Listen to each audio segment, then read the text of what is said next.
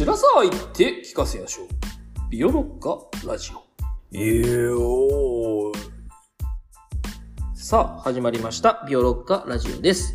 この番組は、私、ラロッカが聞き手となり、古典芸能オタクのビオレに他ではなかなか聞けない古典芸能の楽しみ方を聞いちゃいます。よろしくお願いします。長らくお伝えしておりました、はい。夏祭り、なにわ鏡はいで。すね。いよいよ、クライマックスとなりました。待ってました。ということで、はいえっ、と、おそらく今日で、クライマックスのところまで行くんじゃないかと行きたいですね。うん。いうことでございますので、かっこよさをね、うん。引き出しつつ、うん。まあちょっと難しい部分も、あの、頑張って拾いつつ、そやってまいりたいと。う。ね。思いますこの難しさが楽しいところになっていくといいんだと思うんですけど。はい。はい。前回ぐらいでね、ちょっと楽しくなった。あ、よかったよかった。はい。うん。その、その感じでよろしくお願いします。はい。よろしくお願いします。そう。えっと、先ほどお話ししたように、釣り船サブウチの段と長町浦の段は、えっと、もう連続したお話になってます。で、えっと、歌舞伎のお話をもうちょっとだけしたいと思うんだけど、はいはい。サブウチの段の最後ね、えっと、びっくりした男七が、もう、うんいても立ってもいられない、早く南に向かっていかないとっていうところで、うんえっと、お次とちょっとこう、押し問答になった時に思わずね、肘鉄をしちゃうんだよね、お次にね。はいはい肘が当たっちゃうの、勢いよく。うんで、お次が、うーって言って、えっと、家の中でうずくまっちゃうのね。うんで、それに最初気づかず男七は走ってって、えっと、花道のところで吐きようとするんだけど、うめき声を聞いて、あ、助けなきゃと思うんだけど、でも追っかけなきゃっていうこの焦燥を演じるっていうシーンがあって、はいはいはい。それで、思いついたって言って、えっと、右の方にかけてた巾着、タバコとかが入ってるやつを、こう出して、それをね、お次に向かって投げるのね。この中に薬があるからそれを飲んでくださいって言って、はいはい。もう、なんか、もう、めちゃくちゃになってるわけですよ。頭の中が大混乱でね。うんはいはいはい。それで、えっと、もう、セッタも履いてたら脱げちゃうかもしれないって言って、セッタを脱いで、うん。それを、こう、えっと、二つ合わせて、背中に挟むっていう、帯に入れ込むっていうね。うん。はいはい。それで、花道のところで、かっこいい見栄を切るんだよね。うん。うん。これから走っていくぞっていう、この裾を両手に持って広げて、で、右足を踏み込んで、左足を後ろに伸ばすっていう、なんかまあ、アキレス腱伸ばすような格好で、はいはいはいはい。で、、奥をぐっと睨むっていうシーンが、これがかっこいいんですよ。うん、なんでかっていうと、太もものね、膝の上のところからもうね、あの、綺麗な彫り物が見えるわけね。うんあー、なるほど。そうそう。まあ、今までも結構チラチラ見えてたんだけど、ここでもうはっきりと見えて。で、もう、えっと、もう目はひんむいて、その、とにかく先に行きたいっていう気持ちがは出てる演技で。で、しかも衣装はうん前回お話ししたような、えっと、男七島、ね、柿色の大きな太い、えー島のおギンガムチェックのやつなので、もう色は鮮やかだし、という感じです。で、もう、BGM はもう祭り林をもうチンチンどんどん鳴らしているという感じですね。うん。で、えっ、と、文楽の方に話を戻しますと、はい。文楽はその、えっと、はけてったところで振り落としって言って、大きい幕がバンって上から降りてきて、えっと、はいはいはいもうすぐ舞台転換が始まるということです。うん。うん。うん。で、えっと、もう祭り林がもうここで最大音量でもう観客の、こう、期待を高めていくわけね。うん。そうすると、えっと、文楽の方は床がこう回って、えっと、新しい太夫と、えー三味線が出てくるんだけど、うん。ここはね、えっと、実は掛け合いという風になっていて、うん男七と義平寺をそれぞれね、別の太夫が語るっていう風になります。ほうほうまるで本当にお芝居みたいな感じになるのね。うん。うんうん。でね、えっと、今回は男七を竹本織太夫さん。はい。で、義平寺を豊竹東太夫さん。で、三味線は一人、えー鶴沢聖友さんがやるんだけれども、うんまあ、このね、織太夫さんのね、えっと、着物がまたかっこいいんだよね。うん。あの、夏の狂言なので、白いえ着物なんだけど、はい上下をつけてるんですよ。おーね。はいうん。あの、普通みんなつけてるんだけど、太夫はね。うん。うんそれが、あの、男七島なの、ちょうど。ああ、いいね。男子と同じ格好してるの。うん。はいはい。で、義平寺の役の方は、ちゃんと義平寺らしい、えっと、なんか、黒ずんだ色の着物を着て出てくるんだけど、そんな感じです。で、人形使いも、まあ、前回お話ししたように、みんな白い着物で人形を使ってるんだけど、義平寺の役の人だけやっぱりね、黒ずんだ着物を着て出てくるのね。うん。うん。そこあたりが徹底して、この二人のこうコントラストをはっきりとさせてるんだけどさ。うん。うん。まあ、そんな感じです。で、どんな風に始まっていくかというと、えーこんな感じの文句で始まります。追っかくる。神と仏を担い者、林立てたる下寺町。構図読み屋の賑わいに紛れて急ぐ周と義平寺。籠のすだれを細引きで、ぐるぐる巻きのにわか網。追っ立てゆくを後よりも。っていう風にして、まあ、賑やかな祭り林の中を、カゴを、えっと、従えた義平寺がもうとにかく急いでいるってとこね。うん。うん。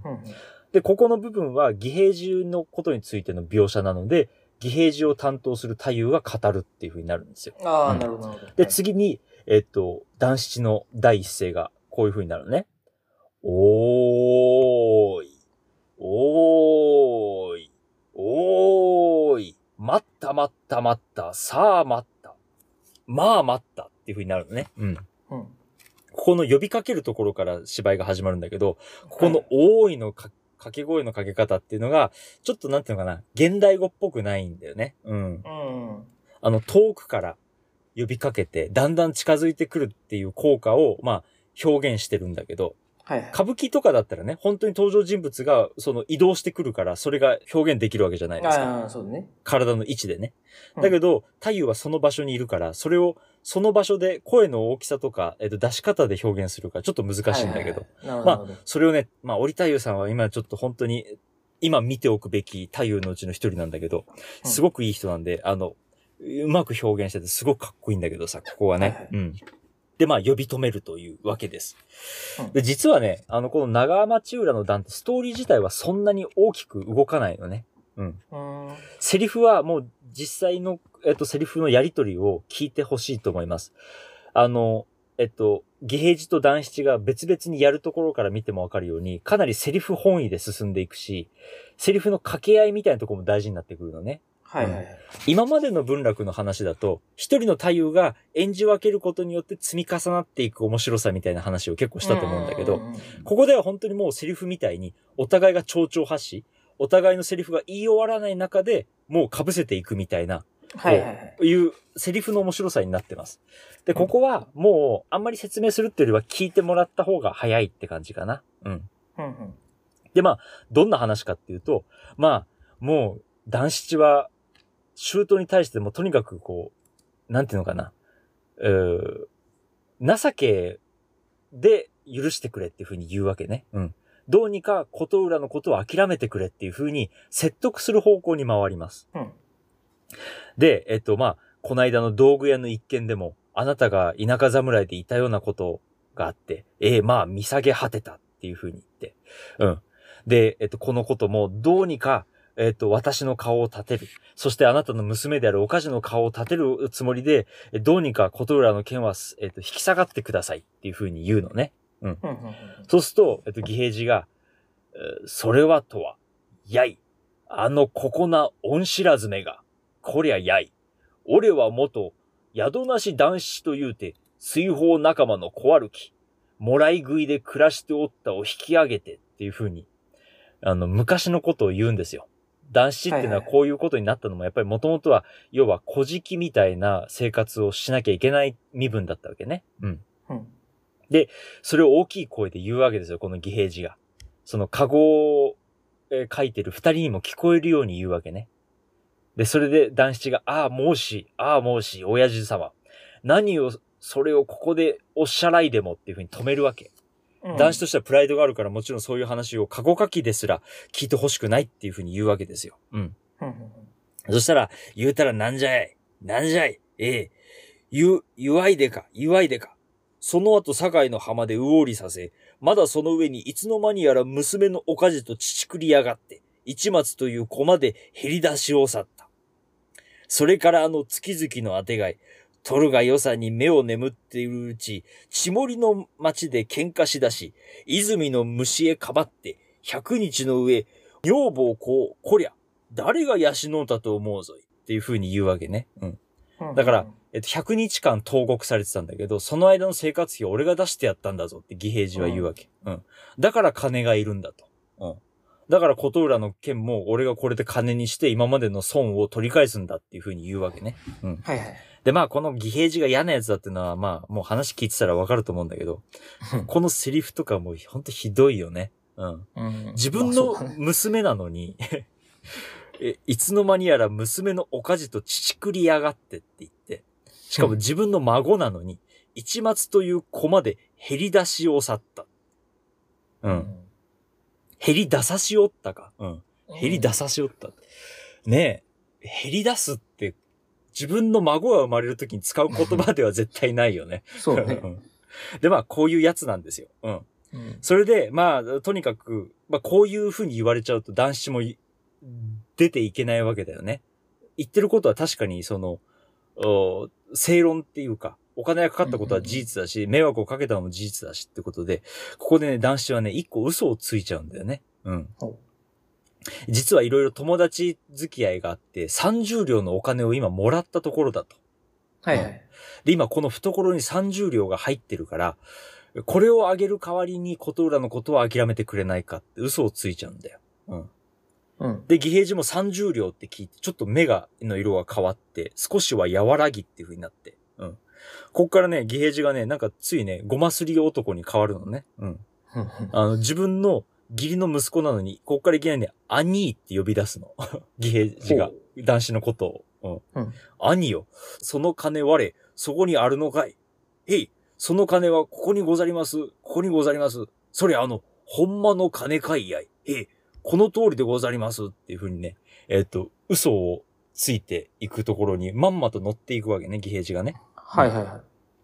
それで、兄、兄って突然呼び出して、まあ本当はあっちまで持ってったら100両かかるんだけど、まあ30両今すぐ側近で手に入んだったらいいって言って、男子の提案を飲むということになります。はい。うんで、見事、琴浦は、えっと、サブの家に戻すっていう風になるのね。うん。で、この長町浦で二人きり。義平寺と男七。で、うん義平寺は男子に、じゃあその金よこせっていう風に、まあ当然なるわけだよね。うんうん、まあね。それ男七が、まあもう言うしかないよね。ここまで言ったらね。うん。うんえーその金でござりますか。その金はここにはござりませぬっていう風になるわけですよ。うん。はいはい。で、そしたら、えっと、義平寺がいきなりびっくりして、いきなり、まあ、多分遠くにもう行っちゃってるカゴに向かって、えー、そのカゴ戻せやいっていう風に言うわけ。うん。そしたら男子も、え、待ってください、待ってくださいって言って、もうここで揉み合いになるわけですよ。うん。で、もう義平寺がもう、ムカムカして、ムカムカして、えっと、男子をもう散々にぶちのめします。うん。ほうで、もちろん力は全然ないじじいだけど、もう男子は抵抗できないわけね。この状況ではうん嘘をついてしまったから。うん。うんうんうん。でそれで、もう義平寺はもう頭に来て頭に来て、腰に刺さってるセッターを見てさらにムカつくわけよ。うん。我、うんこの親父は金がないからわらじを履いてんのに、お前は嘘をついて、しかもセッタまで履くのかって言って、もうそのセッタの裏に、唾吐いて、カッペって唾吐いて、それを地面にすりつけて、泥をつけて、もう男子の顔にもぐりぐり押し付けるのね。うん。あうん。その挙句に、義平寺はその、セッタで、男七の額をバカスコーンと殴りつけるんですよ。あ。はいはいはい。それで、パックリ額が割れちゃうんだよ。男子の。結構いったね。結構いった。あの、セッタって、やっぱり結構ね、硬いんだよね、あれ。なるほどねうん。だからね、やっぱり角で行くと、結構スコーンっていけるんですよ。はいはいはい。で人間の皮膚って結構弱いから、うんそこでね、三日月型の血、傷跡が眉間についちゃうんだよね。うん。うんうん。ハリーポッターだね。ハリーポッターみたいな感じ。うん。そう。で、えっ、と、こういうセリフになるのね。えっ、と、男子のセリフです。あ、いた、あ、いたたたたたたた。親父さん、もうこれほどになされたら、ご存分でござりましょう。もうご了見なされませ。ご了見って言いながらこの額の傷を抑えるんだけど、この感触がどうやらおかしいんだよ。ぬるっとしてるんだよね。ほで、指を見る。もちろん人形だから、そこはそういう仕草なんだけど、指を見ると、プッこりゃこれ、男の生き面をっていう風になるわけですよ。ああ、はいはいはい。ね。胸郭の人間の顔を立てるっていうのは、まあメタファーでもあるんだけど、まあリアルな話でもあるわけだよね。うんはいはい。さっきのおたつの犠牲もそこにかかってるわけだよ。うん。うん。顔を立てるっていうのはもうこの顔を犠牲にしてまでも心の内を立てたことに意義があるっていうのがおたつの心情だったけど、ここではね、その顔を他でもない義平寺につけられ、傷をつけられてしまったってことがもう男子にとって絶対に許せない一線を越えてしまったってことになるわけね。なるほどね。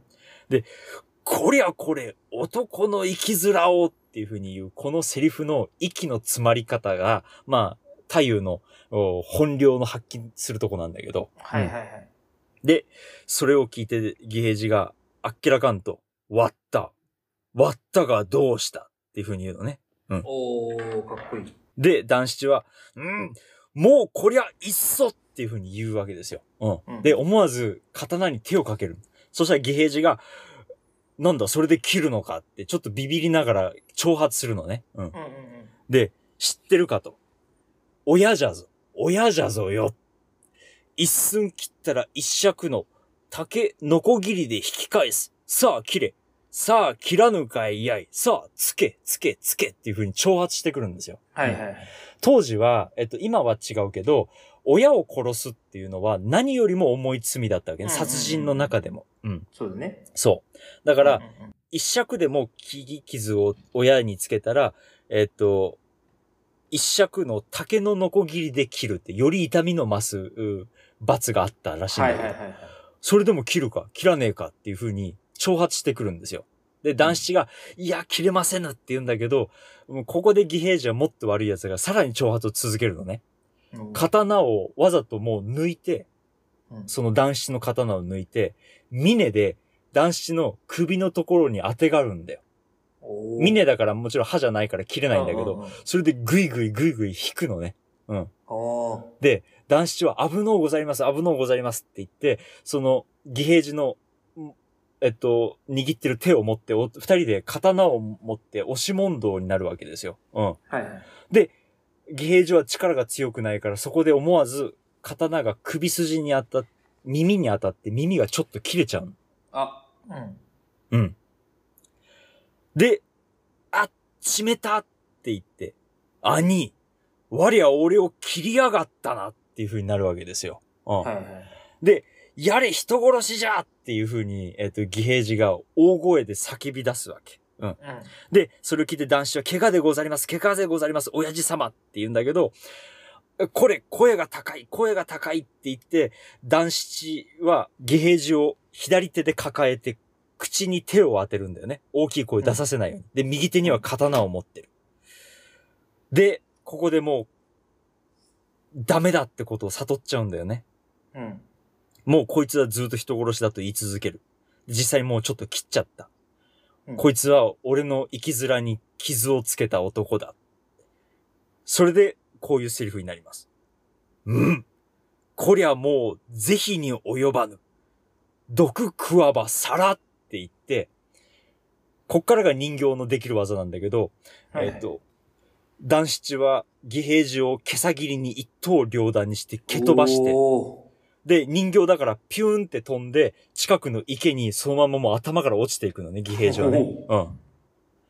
で、その後、えっと、ずーっと聞こえてた祭り林が大きくなって、おみこしがさっきまで、後ろの、えっと、板垣の後ろで見えてたのが、とうとうこの裏路地を通ってきます。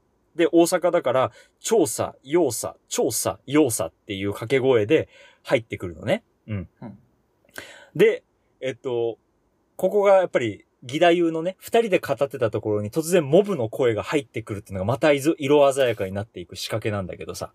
うん。うんで、その、うみこしが消えてった後に実はまだ義平次は生きてて、井戸、えっと、池から這い出してくるんだよね。うん。こっからが全部その祭り林の音だけの、えっと、太夫の語りの一切ない緊迫した場面、殺しの場面になります。うんはいはいはい。でも多分おそらく泥まみれになった、えっと、義平次を殺そうとする男七。だけど、まあ、殺したいわけじゃないけど殺さなきゃいけないから、切っ先が鈍るわけだよね。うん。で、ここで、えっと、うん男七は、えっと、着物を脱ぐんですよ。そうすると、えっと、ひ、肘の上、膝の上に、えっと、藍色の水の流れのお彫り物に赤いボタンをあしらった、えっと、彫り物が見えて、で、下は、えっと、下帯って、まあ、ふんどしの上にちょっとお腹まで隠れるように巻いた赤いふんどしをしてるのね。うんその色彩美ですよね。うん。待ってました。そう。まあちょっと写真見てほしいんだけど、ぜひ。あー、これね。まあこんな感じになりますよ。うん。待ってました。そう、本当にここがもうね、見せ場だよね。うん。うん。で、井戸を挟んで、えっと、もうさ、こうす、つくけど避けるみたいなことをやったり、もうここは角角で綺麗な見えが決まっていく。まあ本当に、この日本の古典芸能、えっと特に文楽、う歌舞伎にある殺しの美学ってとこですね。うん。うんそれで、えっ、と、とうとう最後に、とどめを刺すっていう風にして、まあ、ここはね、文楽人形の、まあ、これは一つ大発明だったんだよね、松園寺ね。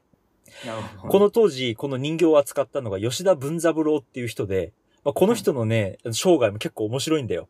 この人は本当に天才と言われてた人で、うんえっと、いろんな革命を、えっと、人形浄瑠に起こした人で。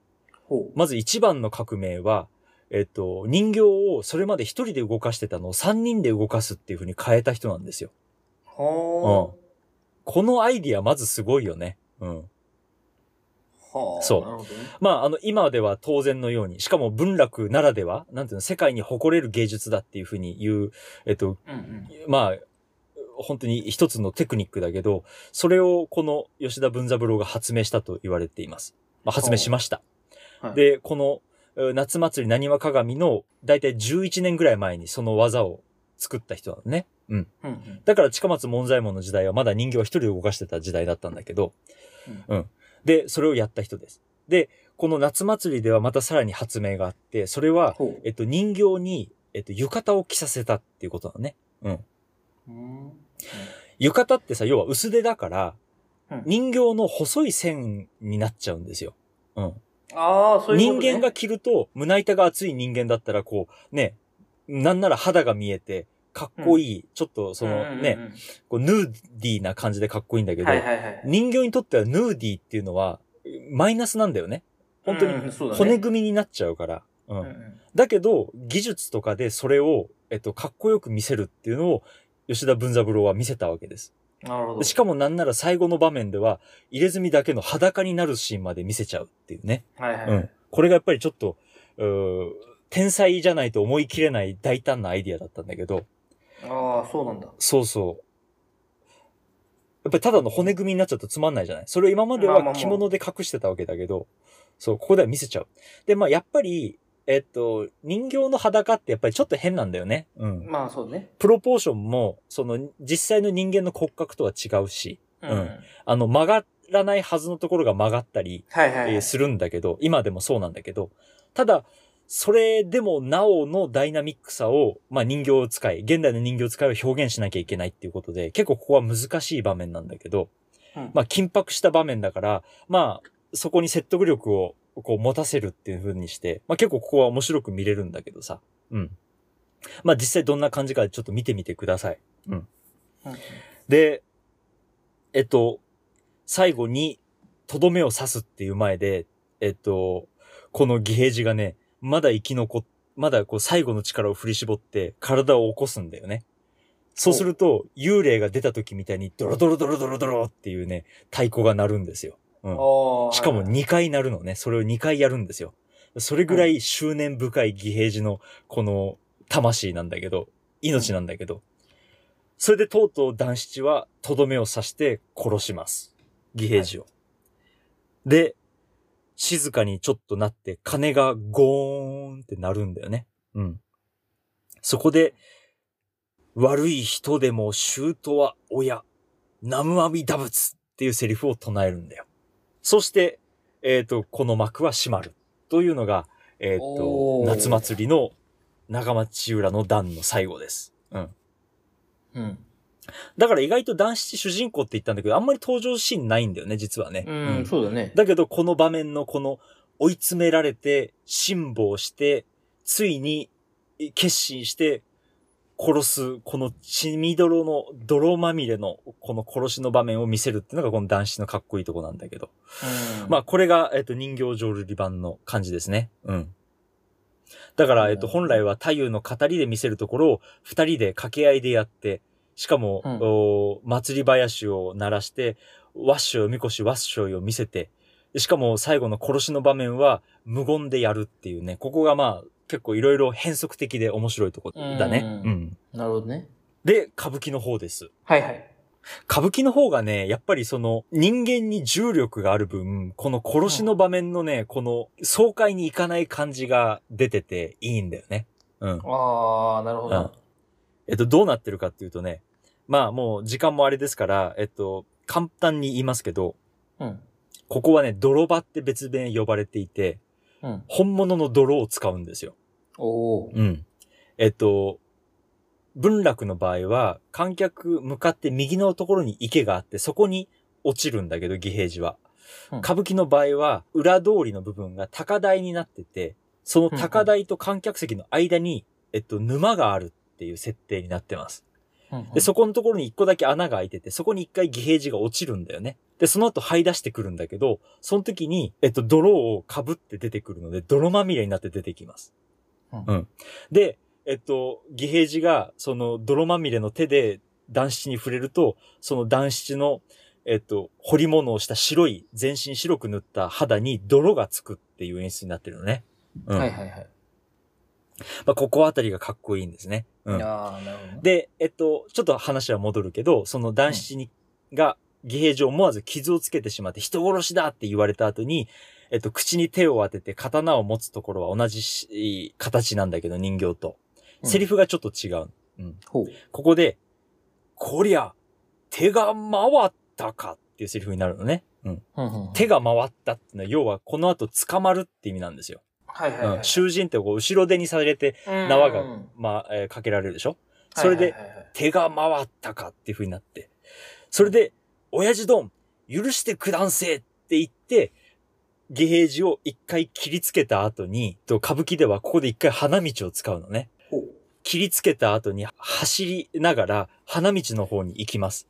それで、えっと、着物を脱いで初めてそこで彫り物の背中を観客席に見せながら、うん。刀をね、こう、だらんと垂らしてたのをゆっくりと上に掲げて、右肩に乗せて、一回ね、大きな付けの入った見栄をするっていう風になるのね。うん。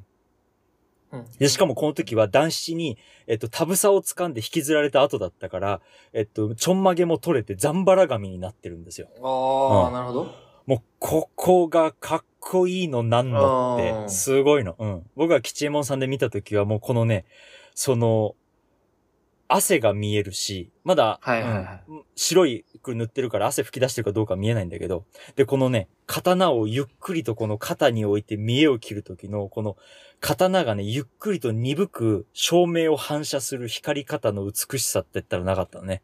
うん。ああ、なるほどね。そう。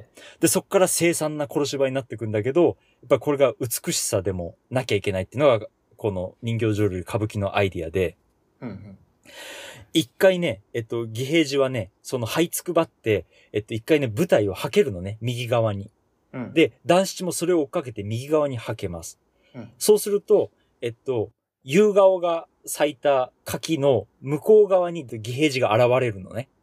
はいはいはい。で、えっと、男子も追っかけていくんだけど、そこでね、刀をね、取り替えてるんですよ。うん。フィクションの中では変わってないんだけど、歌舞伎ではかっこよく見せるために刀をわざわざ持ち替えるっていう風にするのね。はいはい。で、、持ち替えた刀が何かっていうと、これがね、えっとね、なりつばっていうやつにね変わってる。つばのところに、えっとね、金属の輪っかがついてて、この刀を振ると鈴みたいな音がするんで、ジャラジャラジャラって音がするの。うん。これが、その、要は小、音響効果としてかっこいいんだよ。効果音になってる。で、この柿を、えっと、義平寺が折って元の場所に戻っていって、ドテンって転んで、後ろを振り返るんだよね、義平寺が。うん。そうすると、えっと、男七が、そのなりつばを、ジャラジャラジャラって震える手で、えっと、持ち上げながら、両腕でね、えっと、持ち上げて、その、下に這いつくばってる義平寺を睨みつけるっていう、こう、見栄があったりして、はい、もうとにかくかっこいい。ああ、なるほどね。で、えっと、とうとう殺してしまったと。うん。うん。いう風になった後に、その泥がついてるでしょ？で、刀には血がべっとりついてる。まあ、手です。で、はい井戸があるじゃないですか。で、その井戸を汲むんだよね。うんで、その水で洗い流すんだけど、歌舞伎ではそこでは本水って言って本物の水を使うの。おー、出た。うんうん。本水で、その足についた泥、腕についた泥、えっと、刃物についた血を洗い流すっていうことをします。はい。で、もう、えっと、人を殺してしまった。殺したくない人を殺してしまったってことで手が震えてるから、もうね、鞘にね、刀が入らないのね。はい震えちゃって。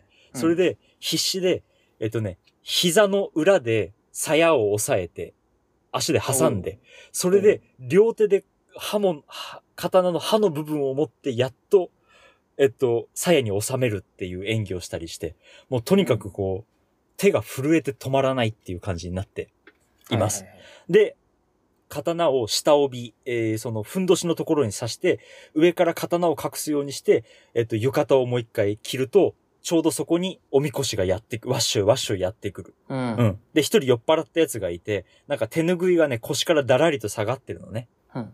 で、その手ぬぐいを盗んで、ほっかむりをするんですよ。顔を隠すん。ほで、それで、最後真ん中のところで、義平寺がちょうど沈んでいったところで、足を滑らせて、尻餅をついて手をついたところで、ゴーンっていう音が鳴ると。う。ううんん。釣り鐘の音が鳴る。で、さっきのセリフ。悪い人でも舅は親って言うんだけど、その後のセリフがちょっと違って、親父どん、許してくだんせって言うんだよね。両手を合わせながら。はいはい、で、八丁目刺してっていう太夫のナレーションが入って花道をはけていく。そこで、一旦、七三っていう演技をするところで止まって、うん。わっしょいわっしょいって、すごい低い声で震えながら行ってはけていくっていう、その、みこしの列に紛れてはけていくっていう演技を歌舞伎ではします。うん。はははは。ここがね、吉右衛門さんと、その、えっと、いつも床で出ていた竹本葵太夫のこのさんの、う間がすごかったんで、その話は吉右衛門さん追悼会でもしたんだけど、はいはいはい。この、悪い人でも周到親、親父どん、許してくだせって言った後の、八丁目のこのね、間のね、感じと、音の出し方、音量はもうマックスでかけるんだけど、この八丁目っていう声ね。あの、うん太夫が出すんだけど、ここのね、この絶望に似たような、この空白が一瞬開くところが、まあすごくて、えー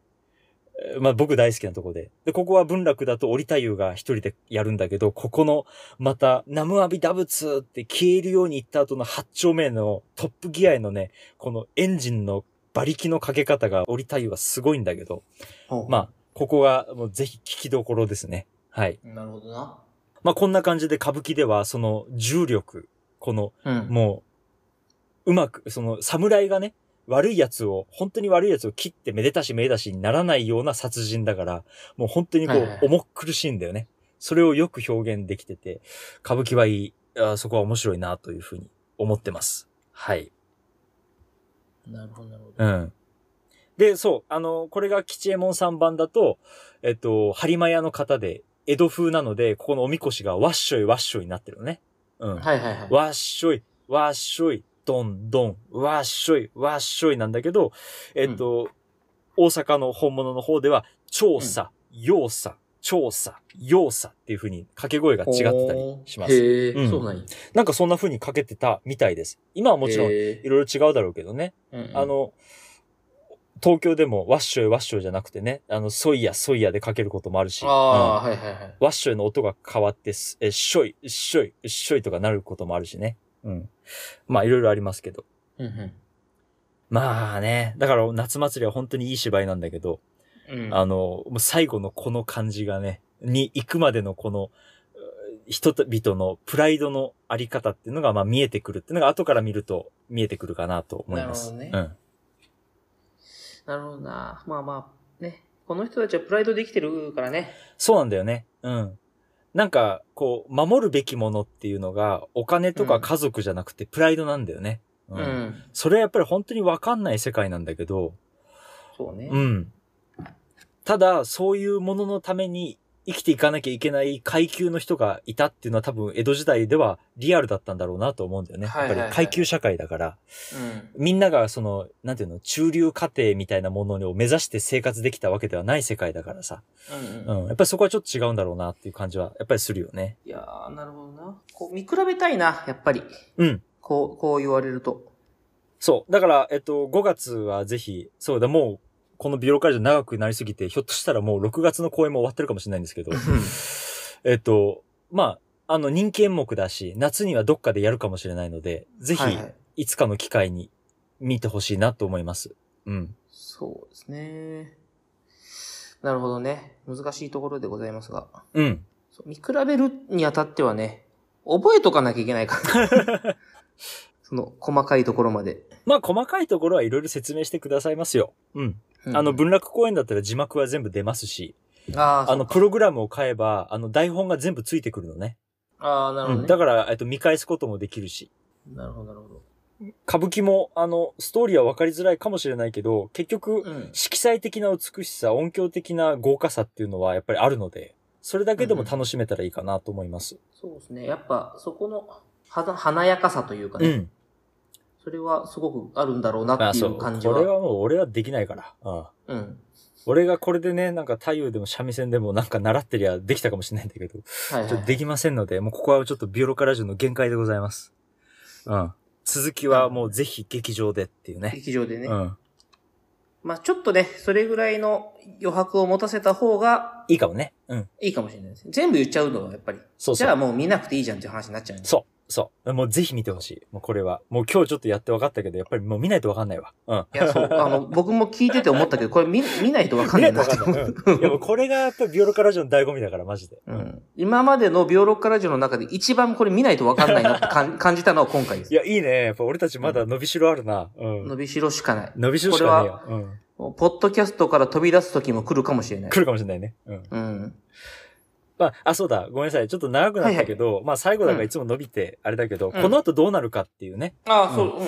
えっと、これが長町浦の段が第えー7弾目で、8段目、うん9段目と続くんだけど、うんえっと、実はこのセッタがね、残されてたのを徳兵衛が拾って見つけちゃうんだよね。うん。あら。それで、えっと、この後みんなどうするかっていうと、要は、うん。えっと、親殺しの罪にはなるんだけど、うん。中途だから、うん。この男子とおかじが離縁すれば、親じゃなくなるわけですよ。よ。そそういう、そういうのもあるんだ。そういうことじゃない。ね、うん、うん法律の話だから、ここはあくまでも。はいはいはいうん。もうみんなからすると、そう、親を殺しちゃいけないっていうのは倫理観だけど、もうこのメンバーからすると、義平寺は殺してもしょうがない人間なわけよ。悪い人間だからね。はいはいはい磯之丞を、えっと、貶めた人間、陥れた人間だし。うん。うん。そんなわけで、えっと、ね、なんとか離縁させようといろいろ頑張るっていう話があります。うん。なるほど、なるほど。で、えっと、まあ、最後は一末が、えっと、形式上男子を捕まえるっていう風にして、まあ、なんとか、こう、丸く収めようとするっていうお話になって終わるんだけど。なるほどね。うん。まあ、そこあたりはまたいろいろな、また人間の縦引きが見えてくるっていう意味で。まあ、えっと、男子中打の段とかはね、例えば、えっと、もう亡くなったけれども、えっと、中村勘三郎さんがやった時なんかはよく出したりして、えっと、うんかっこいいシーンがあったりしてね、あの、面白いんだけど、うん。あやったりしました。うんなるほど、なるほど。あの、徳兵衛がね、えっと、着物がちょっとほつれちゃったから、おかじさんちょっと縫ってくださいって言って、男子の奥さんに縫ってもらうんだよね。うん。はいはいはい。それでその、要は、ちょっと脱いだりするわけだから、そこで抱きついて、えっと、うんまあ、無理やり不倫を仕掛けて、おかじと男子を無理やり別れさせようとするみたいなこ。とをやったり、うん。はそう。まあ、そこからね、当て込んで、ね、鶴屋南北が徳兵衛を主人公にした芝居を書いたりとか、まあ、いろいろ本当に好きそうだ広がっていくんです、ねあのおっちゃん。そう、あのおっちゃん好きなの。でタイトルはあのおっちゃん、そういうの好きそう。タイトルかっこいいんだよ。うん。タイトルがね、謎の帯、ちょっと徳兵衛っていう話なの。で、このちょっとっていうのが一寸って書いて、はいちょっとはいはいはいって読ませるんだよ。うん。はいはい。かっこいい。まあ、うまいよね。本当あの人ちょっと解くんだうん。ちょっと徳兵衛っていう。うん。ちょっと解くんだよね。謎の帯をね。そう、謎の帯、ちょっと徳兵衛って、謎を解くし、帯も解くっていう。帯を解くんだよね。うまいタイトルで。うん。なるほど。まあ、そんなことがあったりしますけれども。まあ、そんだけ、夏祭りっていうのは大事な作品ですね。うん。うん。なるほどね。はい。いやー、難しかったけど、ね。うん。ちょっとこれは、見ないとわかんないですね。うんまたいずれ 見る機会がありましたら、あの、うんぜひご覧くださいまし。はい。はい。み、見た人は、えっ、と、普通おたでですね、送っていただければ、はい。ぜひお願いします。ぜひよろしくお願いします。ということで、今回はそろそろお時間でございまして、今回が最後かな？はい。ずいぶん長丁場でしたけど、お付き合いいただきありがとうございました。はいまた次回から新しいものを。はいはい。になってまいりますので、はいまたどん、えっ、と、次はもう夏本番ぐらいになってくるというところから、はい。もうベテランビオロッカーの皆様だったらね、なんとなくこの辺来るかなみたいなのですね、うん。予想できるんじゃないかなと思うんですが、どうでしょうか？僕は全くわかりませんが。夏祭りより熱い作品ってあるかな？しかも、まあね、歌舞伎なのか、文楽なのか、能なのか、能なのか、落語はいなのか、講談なのか。そう。まあ、そのあたりも予想しながはらい。、楽しんでいただければなとはい。思っておりますので、ははいい。まあ、全く僕は予想できませんけどもね。まあ、僕も知りませんけどね。はい。当たったら当たったって言ってくれればいいですよ。はい自己報告でも大丈夫。全然大丈夫です。もう、はい信じますんで。なんえそうなんだねってなります。え 冷た。冷た。当たった、だって当たったって言われたまあらそうなんだね。そうなんだね。だよね。う。うんはい。さ先にね、予想で言っといてくれたら、おーって言うかもしれないですけど、うんうん後で言われた場合は、そうなんだね、そうなんだね。うん、なります。はい。はいなりますので、ぜひね、送ってください。はい。はい。ということで、えー、今回はそろそろお時間でございます。ビオロッカラジオはツイッターもございます。今回の話の追加情報などもつぶやいていきますので、ぜひビオロッカラジオで検索をしてみてください。また、ペイング質問箱もございます。今回のお話で、えっ、と、聞いて、ご質問、ご感想などなどお寄せいただけたら嬉しいです。それでは、また次回、さよなら。さようなら。